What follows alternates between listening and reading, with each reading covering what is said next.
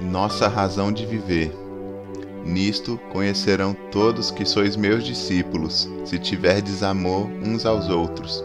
João, capítulo 13, versículo 35. A melhor expressão de amor é servirem uns aos outros como iguais em Cristo. No mundo em que vivemos, a palavra servir coloca num patamar de inferioridade como se servir fosse algo destinado apenas aos fracos. Talvez seja esse o motivo por que tão poucos se disponham a servir ao próximo.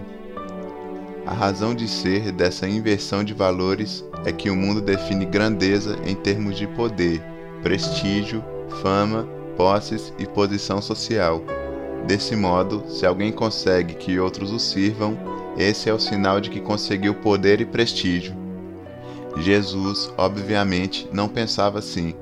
Quando os discípulos Tiago e João lhe pediram posição de destaque, Jesus chamou-os e disse-lhes: Quem quiser tornar-se grande entre vós, será esse o que vos sirva, e quem quiser ser o primeiro entre vós, será servo de todos. Isso está escrito em Marcos, capítulo 10, versículo 43. Para Jesus, a verdadeira grandeza se expressava essencialmente pela atitude de amar e servir Podemos demonstrar amor de várias maneiras, mas a melhor delas é servindo a Deus e ao próximo.